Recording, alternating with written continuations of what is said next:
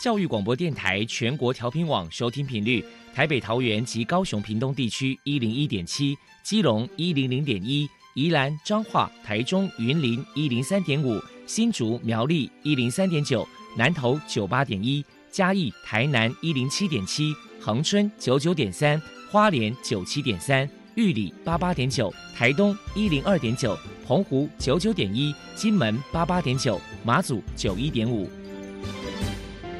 是包容，爱是牺牲，爱是分享，爱是服务。因为爱，特殊教育充满了无限的可能。用爱关怀身心障碍同学的未来，用心倾听资赋优异子女的心声。欢迎老师、家长、同学们，大家一起加入特别的爱这个大家庭。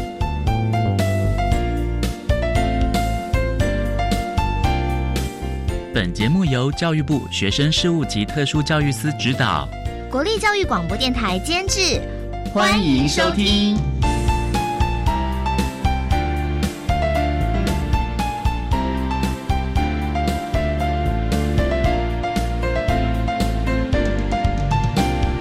因为爱，我们在空中相会，欢迎您再度收听特别的爱，我是小莹。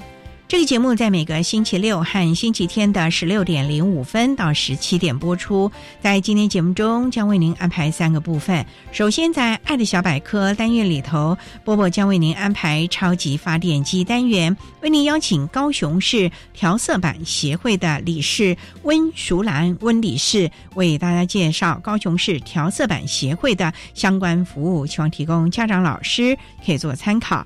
另外，今天的主题专访为你安排的是《爱的搜寻引擎》，为您邀请获得一百零六年优良特殊教育人员荣耀的高雄市中山高级工商职业学校的简康妮老师，为大家分享多元的启发试探，谈高中职教育阶段智能障碍学生教学的策略以及注意的事项，希望提供家长、老师可以做参考。节目最后为您安排的是《爱的加油站》，为您邀请获得一百零六年优良特殊教育人员荣耀的高雄市古岩国民小学资源班的张慧文老师，为大家加油打气喽！好，那么开始为您进行今天特别的爱第一部分，由波波为大家安排超级发电机单元。超级发电机，亲爱的家长朋友，您知道有哪些地方可以整合孩子该享有的权利与资源吗？不论你在哪里，快到发电机的保护网里。特殊教育往往相连，紧紧照顾你，一同关心身心障碍孩子的成长。Hello，大家好，我是 Bobo。今天的超级发电机，我们特别邀请到高雄市调色板协会的理事温淑兰女士来跟大家介绍协会的相关服务。首先，我们请温理事来介绍一下高雄市调色板协会的服务项目包含了哪一些。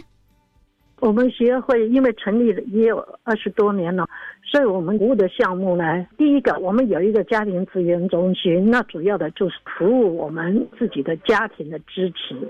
最主要的目的就是帮这些家庭分不同区域的家庭，有不不同的工作人员去做他们的家庭支持服务方案。所以我们分为有一个双老支持。我当初创会的时候，我才四十多岁，可是我现在将近七十岁的人，就是我在我的家庭里面，我跟我先生还有跟我孩子都已经是步入老年。所以我们称为这叫老人的家庭，所以我们有一个双脑心智障碍者的家庭支持服务。上一代年纪大了，孩子也步入老年了，那我们会提供一些资源给这些主要照顾者和被照顾者得到喘息跟舒药的机会。那在旗津地区，我们有一个家庭支持服务方案，也是同样的在做一些服务的工作。再来，我们有一个支持性就业的方案。这个支持性就业，我们协会是一个创始者，在我们八十一年成立的时候，八十二年我们就开办了支持性就业服务员的培训工作，然后就投入跟推动这支持性就业。所谓支持性就业，就是我们孩子即使你的障碍是轻度的。你到职场上，你如果旁边没有一个协助跟照顾、支持的人，你也很难在就业市场立稳脚步。所以我们就变成说，会有一个辅导员在旁边教你怎么上线，怎么适应职场的工作，然后等到这个孩子在职场已经稳定就业了，支持性就业服务员就会慢慢退，变成一个关怀的角色。那再来，我们有一个日间服务中心，其实我们分成两个地方，一个是我们跟社会局做公社民营的，另外一个就是在高雄市无障碍之家里面的一间服务照顾。那这些大部分都是高中职毕业，所以应该是十八岁以上，没有办法到现在有的服务系统，什么支持性就业、庇护工厂的孩子呢，他的程度障碍比较高的。那必须让他白天有地方去，所以我们就有一个日照中心，让他白天在我们这里，晚上回到自己的原生家庭，享受家庭的温暖。这是我们第三个服务方案，就是有这个日间照顾中心。另外，我们有两个小助手，一个在盐城区，一个在旗津区，这都是收容十八岁以上的心智障碍者，有辅导员。那我们从事的是代工或者清洁工作。就是介于他能自立，可是又能力又不够的。那他白天在这里，他其实是有工作给他做，也有一些收入来支持。可他的收入其实没有办法说像最低工资这样，可至少让他觉得说他还是有能力工作的人这样子。这就是我们现在的服务，就是有分为对轻度孩子的就业。对于比较中度的孩子的，譬如工作场所、工作站，那再来比较重度的是日间服务中心，这就是我们目前所做的工作。请温理事来介绍一下协会在过去曾经举办过哪些活动，与人们互动交流呢？会因应不同的节日去办一些活动，在早期的时候，我们圣诞节甚至还有一个为圣诞节举办的舞会啊，像母亲节的办一些，就是说孩子懂得怎么去感恩，然后怎么去跟母亲去做互动。那父亲节我们也是，就是会表扬母爱父亲啊。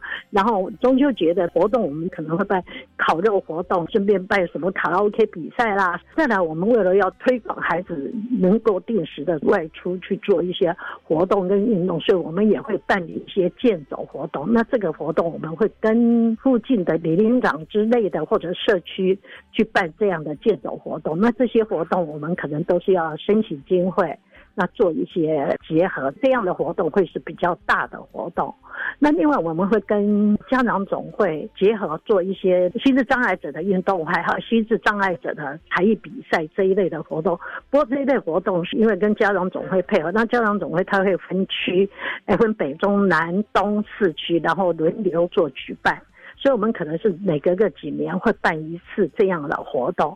那关于这个心智障碍者运动，我们高雄市自己本身每年有一个心智障碍者运动会，我们利用会员大会也会办一些团康性质的那种小型运动，那跟家长、跟孩子去做一些互动，让他们的体能不会下降。实际上，孩子年纪渐渐大，体能会下降。那我们透过这样的活动，让孩子能够适度的去做一些体能活动，这就是我们目前会办的活动跟一些社区交流的计划。最后，我们请温理事来谈一谈协会在未来还有哪一些计划。父母年纪大了，我们从双老服务里面，我们有感受到父母健康，甚至其实我们有很多，也就是父母已经。在了，那要有手足接手。那其实真的要有手足接手的时候，其实也是会面临很多很多不同的困境哈。因为我们有在做家庭关怀服务的时候，我们发现说，手足之间愿意伸出援手的手足，会让我们感觉担心。所以我们现在。有在想推动手足怎么当接手的人，一旦这些孩子如果说他没有办法在原生家庭继续。接受照顾要送到的养护机构做全日的照顾的时候，我们也希望手足能够表达关心。其实，呃，全日型机构也会期待孩子一每个礼拜会回到原生家庭，享受家庭的温暖。我们其实了解，现在很多这种全日型的社会机构，很多孩子都被丢在机构里面。礼拜六、礼拜天，如果父母不在的孩子，连礼拜六、礼拜天要回家的机会都很少。那我们希望是说，手足去了解到说父母不在了，我们。们应该适时的去接手来协助照顾我们这个需要帮助的手足。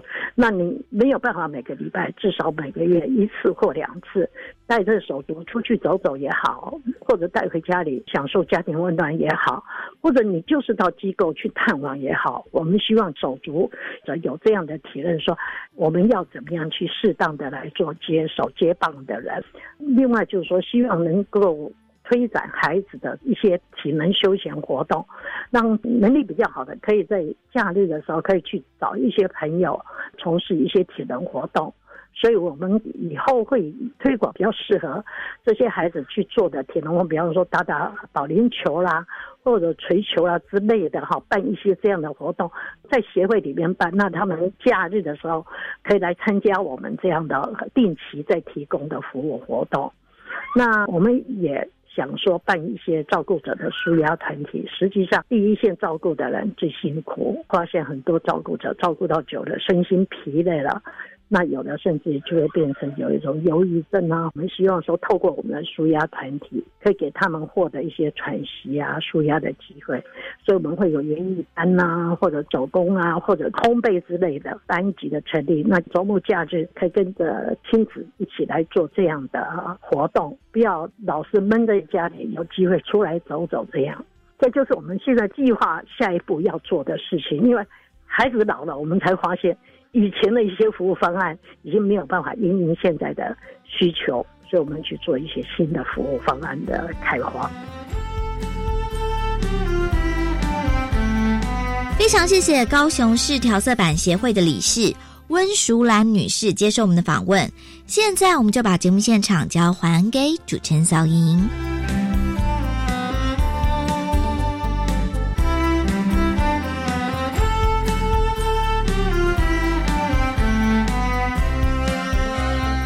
谢谢高雄市调色板协会的温淑兰理事以及波波为大家介绍了高雄市调色板协会的相关服务，期望提供家长老师可以做参考。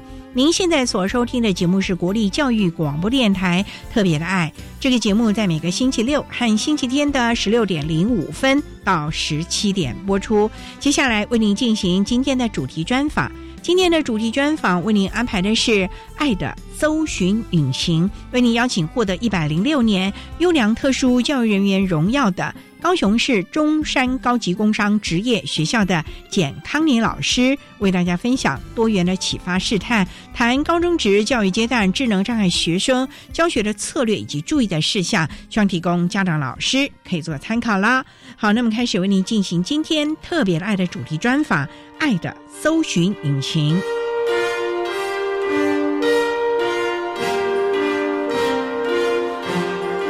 爱的搜寻引擎。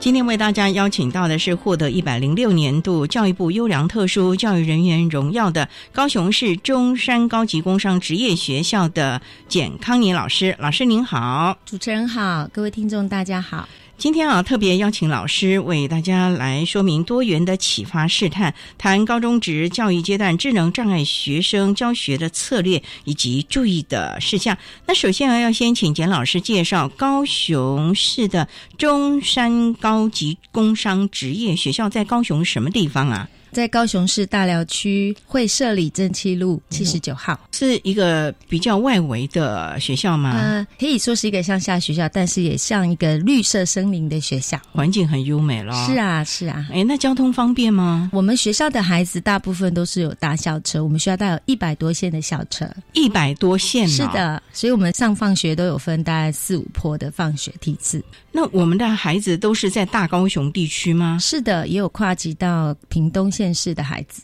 哇，那他通勤就很远，没有宿舍吗？有，但我们学校也有来自东南亚的孩子，新南向政策之下的一些侨生或者是的，是外籍生了。对，那你想请教啊，那目前全校大概有多少学生啊？啊，我们一百零七学年度大概九千五百多人。哦，那也很大了啊。是啊那，学校大概成立多久了？我们从民国六十三年改制到现在，我们应该是四十四周年，今年预计迈入第四十五周年。也是一个很悠久的学校。那一直都是以工业和商业类为主吗？是的，那目前大概有哪一些的科别啊？我们学校很多都是在工商类科，比方说我们在资讯科、电子科、汽车修护。机电、电机科、家电科，当然在商业类的有餐饮服务科、观光科、商业经营科，还有资料处理科、美容科等等，还有我们最后一个我们的集中式特教班，是。不是综合职能科啊，叫集中式特教班啊、吗？我们的集中式特教班在一零七学年度叫综合职能科，但是今年开始一零八新课纲之后，我们就成立服务群，我们设立了有三个班级，有汽车美容服务科跟餐饮服务科，就是针对我们特教孩子嘛。是。的，是的。那老师，那我们目前呢、学校有多少特教生啊？目前我们大概有超过四百位的特教生，哦，这么多啊！是的。大概有一些什么样障碍类别啊？各个障碍类别都有，其中最多的就是智能障碍的孩子，因为我们有成立集中式特教班。那当然，接下来最多的就是学障生，还有自闭症的孩子、情绪困难的孩子，或者是有一些肢体障碍、视听障碍啊，或者是身体病弱的孩子都有。那我想请教您，刚才有提到说。因应一零八课纲嘛，所以我们有什么汽车修护啊等等，针对我们特教的孩子开设。那这些一般大概有多少人数啊？一般是十五位，哦好，我们今年三个班也都有收满。一年就收三个班，对对对对，可以收到这么多吗？孩子的需要，所以我们像餐饮服务科就有两个班级，因为我们特教孩子他们也很喜欢做一些点心、面包之类的。哦，所以还是要因应孩子未来不管是生活自理能力，甚至于职场就业的考量了。是的，是的。那也想请教啊，目前呢、在学校会提供他们一些什么样的服务呢？这些孩子会跟一般孩子融合吗？还是自己就集中在一起上课了？特教班的孩子，他们一样有自己的教室，但是我们在整个全校的规划，打从他们一进校门之前，他们搭校车，我们就一起搭。学校的很多活动，比方说校庆的活动，我们有结合运动会，我们有一些融合的活动，让孩子一起去参与。啊，当然，所有全校性的各式各样的活动，孩子都是有机会可以参加的。所以有融合，也有他们特殊需求的各种特色。是主要就是让他们能够在学校能够拥有学习，又可以跟社会大众有这种互动学习的机会了。是是是，好，那我们稍待哦，再请获得一百零六年教育部优良特殊教育人员荣耀的高雄市中山高级工商职业学校的老师简康妮简老师，再为大家说明多元的启发试探，谈高中职教育阶段智能障碍学生教学的策略以及注意的事项。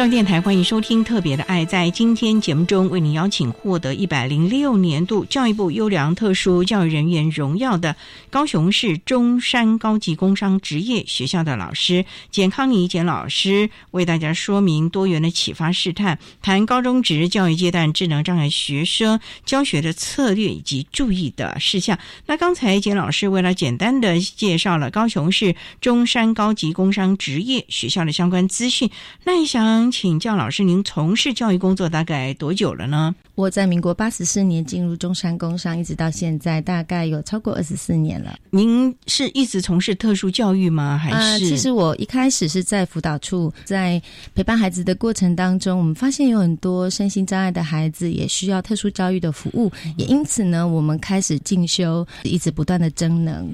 在民国八十七年，本校就成立了集中式特教班。所以我们也就开始一群老师一起加入特教服务。所以老师本身是辅导的背景了。是的，辅导跟特殊教育的现场教学有什么不一样呢？我觉得这个很重要，因为有很多我们有特殊需求的孩子，不是只是在教他一些技能，包括他内在的自我接纳，然后他怎么样去看见自己的美好的部分，这个东西都是互相结合。所以我觉得特教跟辅导是不能分的。因为他们可能还有一些心理层面的问题，要协助他们厘清啊，或者是帮他们快速的了解了。是好，那也想请教老师啊，您教过哪一些类型的孩子呢？我学校的孩子几乎都接触过，每一年孩子的情况不太一样，所以我觉得从他们身上，我似乎一直在累积一些经验，然后他们也教会了我很多的事情。那在我们中山工商哦，针对我们特教的孩子，因为他们大概都是经过十二年的适性安置嘛，那进来之后，你们还有在经过他们的性向，从高一开始做性向或者是能力测验吗？有。像之前我们学校服务群不是这么确定的分科，是综合职能科的时候啊，小孩子在一进来的时候，我们就会在暑假做一个职业能力的评估，了解他的兴趣跟性向来做一些初评。但是其实有很多孩子并没有透过十二年私性安置到集中式特教班，当然也有很多孩子透过免试入学的方式，或者是使用技能分发的管道等等到普通班来就读，各个占比也都在普通班也有很多。那是属于融合的方式了。那如果是说以我们现在所谓的集中式特教班的孩子，你们会怎么为他们来规划？因为他们最终就会进入职场了嘛。那在职业的技能，是不是从高一就要开始为他找出最适合他的呢？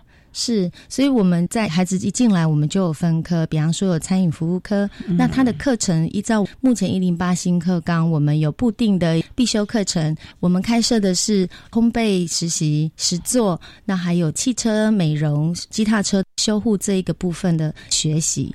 所以还蛮多元的。我们的孩子，你们要辅导他证照嘛？例如说，你像烘焙，那就一定要有一个证照了。那汽车美容现在有？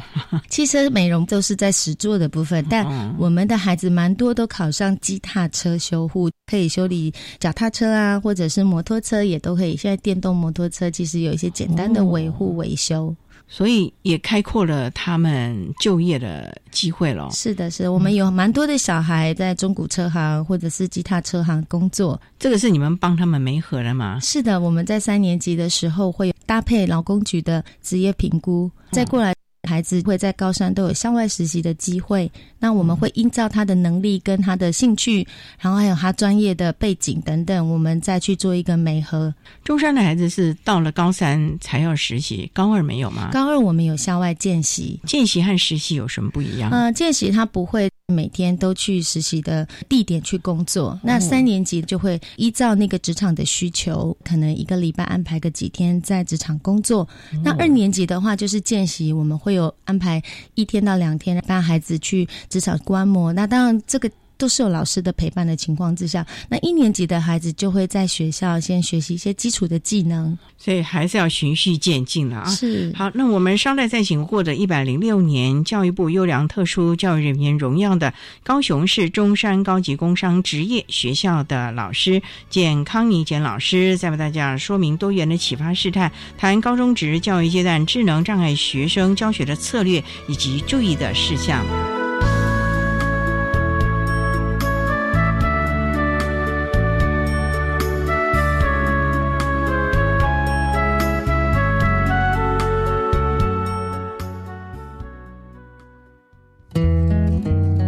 大家好，我是国教协作向前行的节目主持人于林，欢迎每周三晚上六点零五分收听有关十二年国民基本教育新课纲研发跟推动的相关事宜，包括新课纲的基本理念与精神、学校课程计划的发展、素养导向与教学的进展及世界各国教育的发展趋势。欢迎您收听国教协作向前行这个节目。比比 baby，今天开车出门玩？不要啦！你知道现在出外不仅马路有三宝，还有名车满街跑，万一撞到赔不完，想到就晕倒。唉，别担心，我帮你准备了终极车险护身符，强制车险先打底，第三人责任保险再给力，超额责任保险防万一，三件齐发最安心。最重要的是小心开车。以上广告由保险业务发展基金管理委员会提供。姐姐，我们老师说要多吃含纤维的食物。你在外面吃饭要注意有没有纤维哦。啊，为什么要吃纤维食物？因为纤维除了可增加饱足感，作为体重控制好帮手之外，也可以帮助排便，作为肠道的清洁工，降低罹患肠道疾病和慢性病的风险。好好好，我会记住老妹的叮咛。我去宿舍喽。以上广告是由教育部提供。管那么的水，罗嘎西木啊！大家好，我们是欧开合唱团。您现在收听的是教育电台。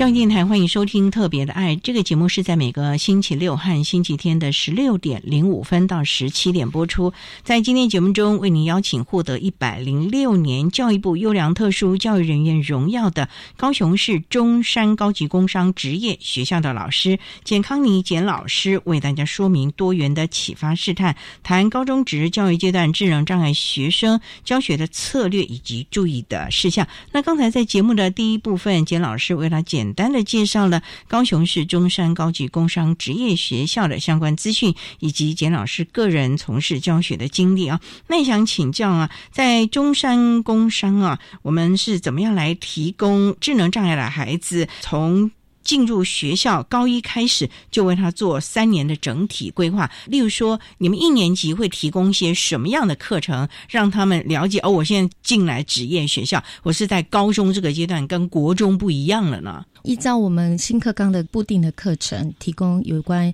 烘焙实作的课程，还有清洁、家电、门市，还有汽车修护、车辆内外部的整理等等这些课程，这么多啊，那他们能够接受吗？因为你说家电，你要小心他们要触电了。如果是餐饮服务科的孩子一进来，他就会依照课程来做规划；然后如果是汽车美容科的孩子，他就会用汽车服务科的课程来学习。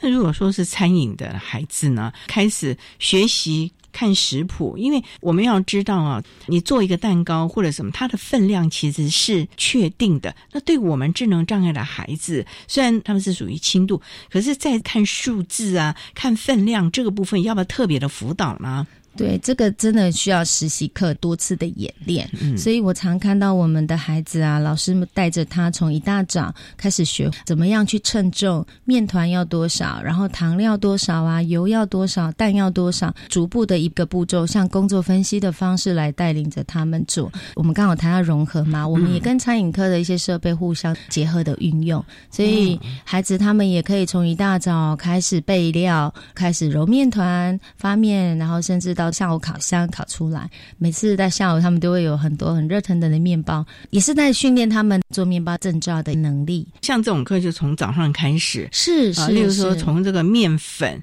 粉状的开始要加鲜奶啊，加奶油啊等等的，这样老师慢慢教。对，那他们是小组呢，还是老师一对一的教学？可是，一般不是十五位嘛？啊，所以他会有一个工作台，看有几个工作台，那老师把孩子做能力的分组，做一些。不同指导的介入，所以老师可能大概一个工作台有五到六个人，或者是三到四个人都不一定。那老师就这样子游走式的，嘿，对对，在餐饮的教室里面是这样来协助他们了。对，还有工作台设备都很棒的。那当然能力有好和比较弱一点，也有对这个不是很感兴趣的孩子，这样子教有没有什么方法了？例如，可能能力好的那。他都去做了，那我能力不好，我就只有在旁边看嘛，然后等着最后成品在那边吃嘛，这好像也不对吧？所以在我们的实习课程会有协同教学的老师，所谓协同教学老师，他本来就是餐饮科的老师啊。对我们科刚好都是我们餐饮科专业科的老师来支援我们的老师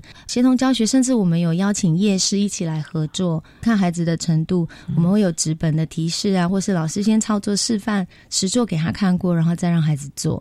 像这种实作的课程，通常是特教班的导师带着他呢，还是餐饮科的老师来支援，当做主要的老师？那我们特教班的老师在旁边适时的，甚至于跟餐饮科的夜师，哎，老师，你这个可能讲话的方法、叙述的方法不能这么的专业，可能要怎么样怎么样？要你要怎么操作？细部分析。老师之前是不是要跟这些夜师或者餐饮科的老师要先讨论一下？其实，在我们开学九月初，就会召集所有的老师来认识我们的同学。今年有哪些孩子啊？他们的能力情况啊，个别身体的情况。嗯那当然，我们这些合作的专业技能的老师，比方说餐饮科就是餐饮科的老师，汽车科就是汽车科有专业呃老师，大部分都有乙级证照，而且有技术教师的证书。这些老师常年已经跟我们一起合作，对我们的孩子也有很多的了解，所以他们在指导上面也非常有经验，所以反而能够更适切。的提供孩子也知道有哪一些细节，我们的孩子可能要加强的了。是是是。那这样子一整天下来，孩子可以吗？这个体力耶，因为我们这些孩子通常体力没有那么的好。过去国中的时候，也就是坐着上课。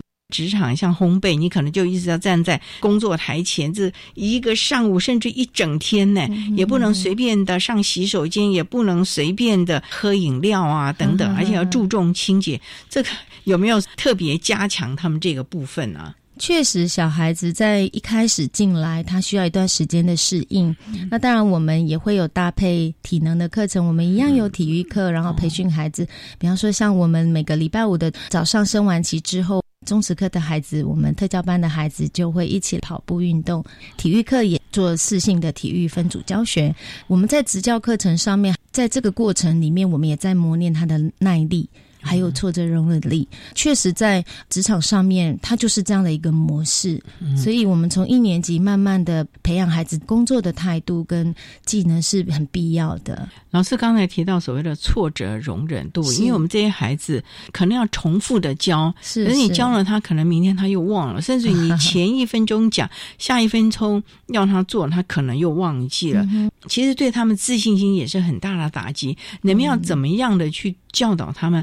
而不要让他们觉得。好像他们就是一直忘记、一直被指导的那种感觉呢。老师他会进行工作分析，等于说逐次的。这一次我们的课里面是做什么？嘿，那下一次我们要做哪些步骤？它其实是细项的分析，所以每一次都有一个不同的目标，把它简化、减量了。对孩子来讲，相对一开始的压力也比较不会那么多。那你说像简化还有工作分析啊？是。那我们就以烘焙来说好了，孩子可能看他的能力做。某一个部分，那他可能就永远只会这个部分。在职场，不是只有这，大家可能都是一条龙的。你应该要是从头做到尾。那我们的孩子这样子，他的工作机会多吗？目前以我们学校就业的情况来讲，我们有蛮多是在多纳兹烘焙坊里面有很多我们的学生在训练这样的一个工作的技能上面跟态度上面的培养，也让我们的孩子有多元的发展，不一定都只是在餐饮界。其实工作的耐力、体耐力的培养，像我们最近有很多孩子在高铁，高铁。高铁一进站，几分钟之内把他所有的椅子翻面。清洁啊，他们讲求速度，然后要动作敏捷，然后很干净整齐。确实，我觉得这都是三年磨练下来的。所以有时候可能餐饮服务科整个过程里面，我们在培养孩子的态度、能力、技能这个部分是综合的。所以不是说你今天学了餐饮服务，可能只能往这个产业是去找工作了。其实它是一个整体综合的，包括了职业的态度呢、能力、观念呢，甚至于我们。谈到了很多的细节了啊！好，那我们稍待再请获得一百零六年度教育部优良特殊教育人员荣耀的高雄市中山高级工商职业学校的老师简康妮简老师，再为大家说明多元的启发试探，谈高中职教育阶段智能障碍学生教学的策略以及注意的事项。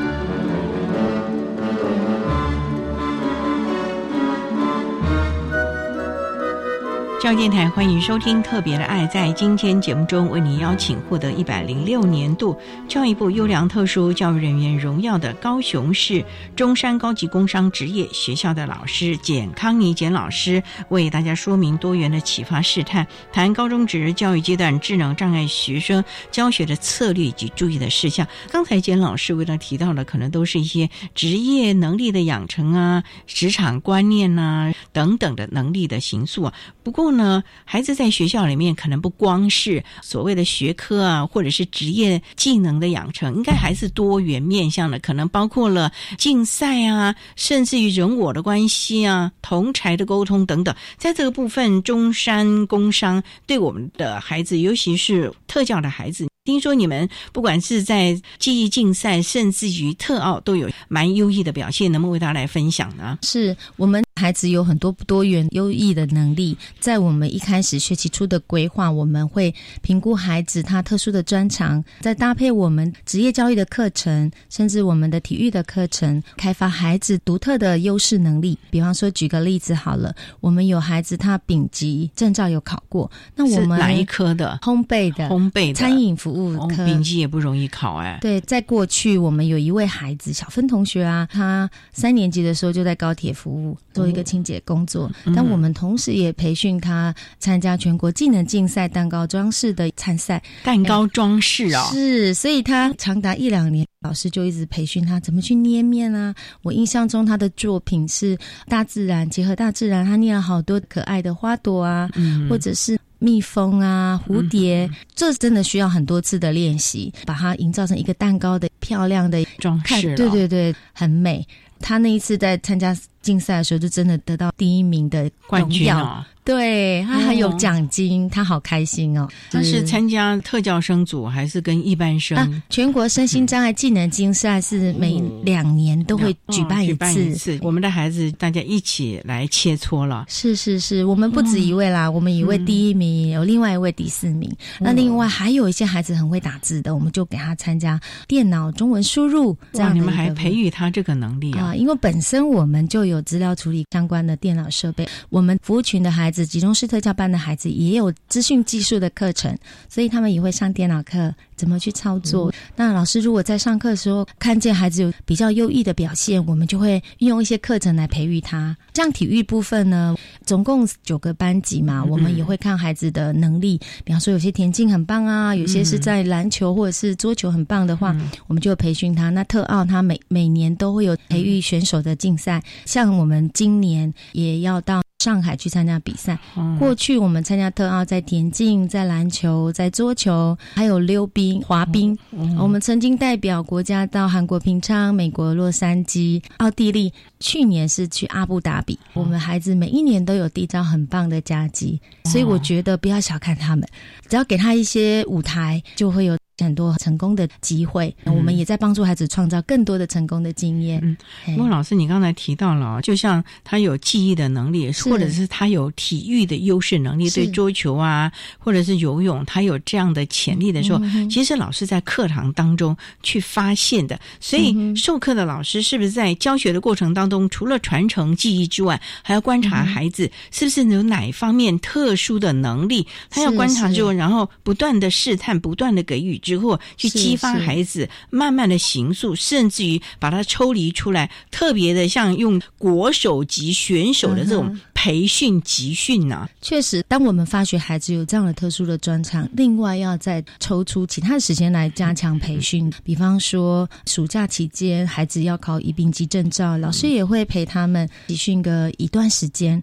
然后老师不放暑假的，嘿嘿，是啊，大家都很努力。像我们暑假期间，我们学校很多选修的。课都老师自编教材，所以我们依照课纲给我们的一些方向，那我们也依照核心素养的内容，然后我们自编教材，每一年都会做调整，因为孩子的情况都不太一样。我们老师真的很用心，我们有十几位特教老师。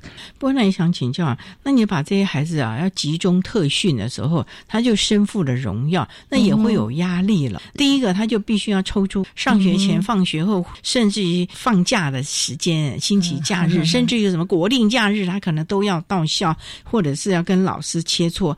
家长那个部分同意吗？那孩子他有这个认知吗？所以我们会把它拉长培训的时间，我们尽量不要假日让孩子来。除了暑假之外，因为暑假其实我们有建教班的课程，我们一样校车有开，很多培训相关的设备也都开放，各科的实习教室也都有在使用。比方说，我们可以去申请学习辅助的方案课程，可以去申请经费，也有学产基金。可以去申请补助弱势的孩子，我们也都会广泛运用这一些资源来帮助小孩。然后我们用社团的时间，或者是其他学习课后辅助的时间来帮助他。例假日就不太会去把孩子抽离，就会让他们好好休息。那他们能够体会我是去参赛，而不是只是在课堂练习而已的吗？其实哈，我们学校每一次孩子有很多很棒的表现，我们把它做成类似像中山新闻，就是在我们学校里面播放给全校的孩子看。这个过程因为让过好几次，他们也哦，我觉得我这份荣耀，我可能自己会很有成就感，他们自己也会有很多的荣誉感，所以我们也会有荣誉榜，让全校的孩子看见他。这也是一个融合教育。其实每个人都有不同的专长，其实这也是我们融合教育一个最重要的一个目标了啊。好，那我们稍待哦，再请获得一百零六年教育部优良特殊教育人员荣耀的高雄市中山高级工商职业学校的老师简康丽简老。师在为大家说明多元的启发试探，谈高中职教育阶段智能障碍学生教学的策略以及注意的事项。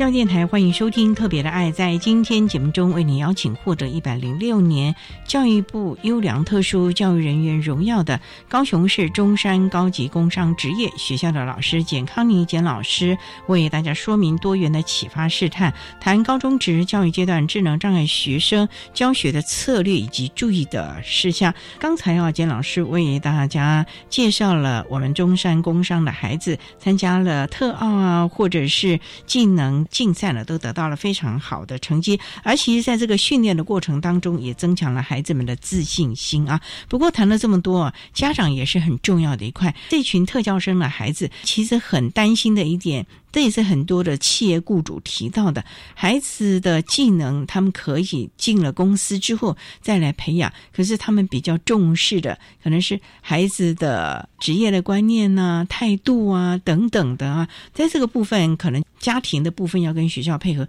这个部分，老师能不能为大家分享一下，你们是怎么进行亲师互动的呢？家长跟老师合作是真的很重要，也很必要的。所以在我们学校，每一次在学习初学期末都会召开个别化教育计划的座谈会，在这个过程里面，就是一个最好的亲师交流沟通的机会。那我们也会规划每个孩子他可能学习的方向，怎么样去加强他需要在增进的一些能力。那当然也是一种教养态度的沟通。我们有观察发现，如果家长爸爸妈妈跟我们能够合作的话，举个例子，像手机网络使用好了，其实现在我们有观察到非常多的孩子很容易，特别是自律比较弱的孩子，比较容易被三 C 用品给影响，甚至网络成瘾的情况真的还蛮严重的。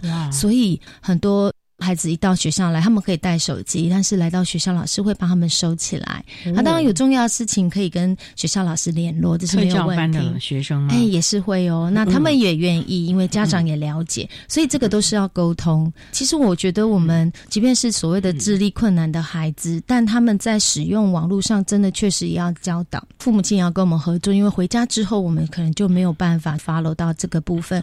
那所以回家之后，甚至孩子会进入一些 F。B 啊，或者一些社群网站啊，去交朋友，那甚至会有一些，我们也担心网络安全的问题。这个是真的，我们大家一起努力。那对家长这个部分呢？因为其实有很多的孩子啊，工作他能不能够稳定持续，这其实家长的概念是很重要的。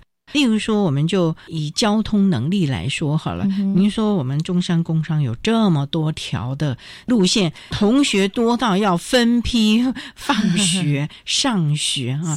那我们这群孩子，你总不能到时候用校车接送他去他未来的工作。地点吧，实习或许还可以吧，可是毕了业就没有这项福利啦。是啊，所以像孩子在三年级，他不是有一些职场、校外职场实习的机会吗？老师就会陪着他怎么去搭公车，或是骑脚踏车。那个路线有时候老师要陪一阵子，或者是家长有些家长很用心哦，他也会陪他哎，怎么样搭捷运？先骑脚踏车去捷运站，然后搭捷运，接下来转公车到他要实习的地方。工作的地点，这些都是要一个陪伴的过程，来慢慢的建立他的一些这样的模式。我觉得他们是可以教的，只要你有一些时间陪伴教导他们，他们其实是可以有很棒的展现。我们孩子啊，到了职场要守时听指令，这个是不是在学校也就应该要开始，甚至主动的，而不是你叫一下做一下这种的感觉呢？这个是不是在学校甚至家庭也要配合了呢？是。我们不是有很多的实习的课程吗？一整天的七节课，那这样真的就是一种体耐力的培养。再过来，什么时间、什么时候要做什么事，真的要培养。在这个部分，我们就要请家长跟我们合作。嗯，我知道有些家长非常用心，甚至回家后会带着孩子练习一遍。真的，如果没有办法，至少也要。跟老师合作，因为每个孩子的情况不太一样，有些孩子很乖、很认真，有些孩子确实被忽略了。在家里面，可能我知道很多家长都很忙，可是适时的陪伴、建立好的休闲兴趣习惯，这是很重要的。谈谈休闲的习惯啊，你们有没有培养孩子啊？因为我们就看到很多的特教的孩子，他的休闲就是回家看电视，看电视的时候吃零食，久而久之，体重、身体就不好啦。是是。也没有其他的社交啊，他的能力也就退化了。这部分你们们培养，除了那群特奥选手之外，对，所以其实我们社团也会有一些音乐律动啊，或者是园艺实作的课程、手工艺的课程。像我们有一些社团也会有老师带着同学，就像有些可能他的能力没有一定可以拿到这么好的技能的优异的成绩，但他至少可以在居家里面可以怎么样煮饭。或者是撒水饺，或者是煮面、烫青菜，他可以怎么样让自己的生活自理？这个部分也是我们很看重、很努力的。那这个在我们老师帮孩子做了这一些教导之后，我们再透过个别化教育计划的座谈会里面，就会跟家长沟通。那我们教什么？哎，在家里面也可以多一些尝试跟演练。那这样子的话，孩子就会有更多的成长。所以啊，其实啊，学校教育。也只能八九个钟头而已，是。更多的可能就是我们的家庭教育要怎么配合，才能够将来进入社会的时候游刃有余，也才不会让我们的孩子在社会上挫折这么多了。对，所以呢，在我们的教育阶段呢，应该要忍得舍得，好好的配合学校，大家一起努力，培养我们孩子。多元的能力了啊！好，那今天呢，我们也非常的谢谢获得一百零六年度教育部优良特殊教育人员荣耀的高雄市中山高级工商职业学校的老师简康妮简老师，为大家说明多元的启发试探，谈高中职教育阶段智能障碍学生教学的策略以及注意的事项。非常谢谢简老师的分享，谢谢您，谢谢。谢谢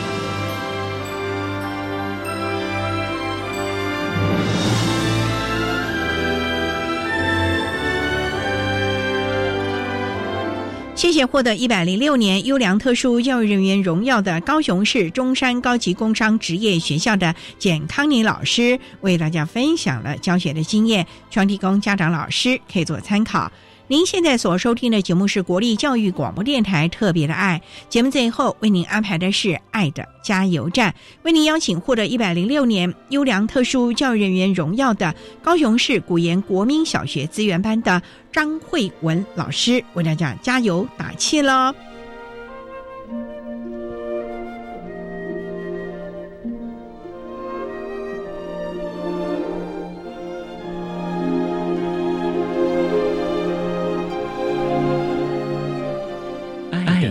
加油站。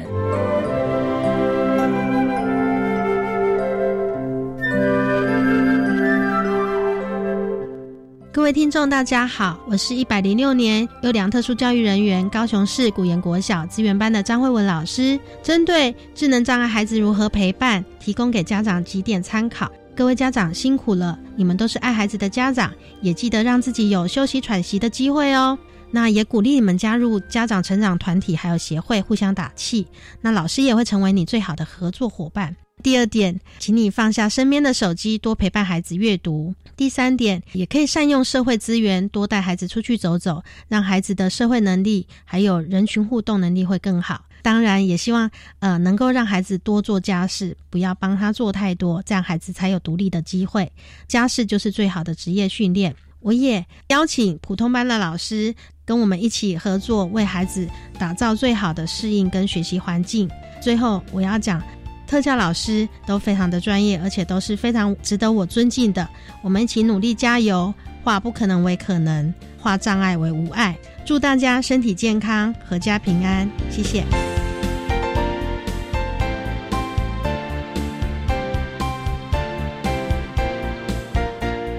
今天节目就为您进行到这了，感谢你的收听。在下个星期节目中，为您邀请中华民国视障者家长协会的理事阮义云阮理事以及阮理事的先生陈任亨先生，还有儿子陈博汉同学，为大家分享陪在你左右，谈视障子女教养的心得以及亲师沟通的经验，希望提供家长老师可以做个参考。感谢你的收听，也欢迎您在下个星期六十六点零五分再度收听特别的爱。我们下周。见了，拜拜。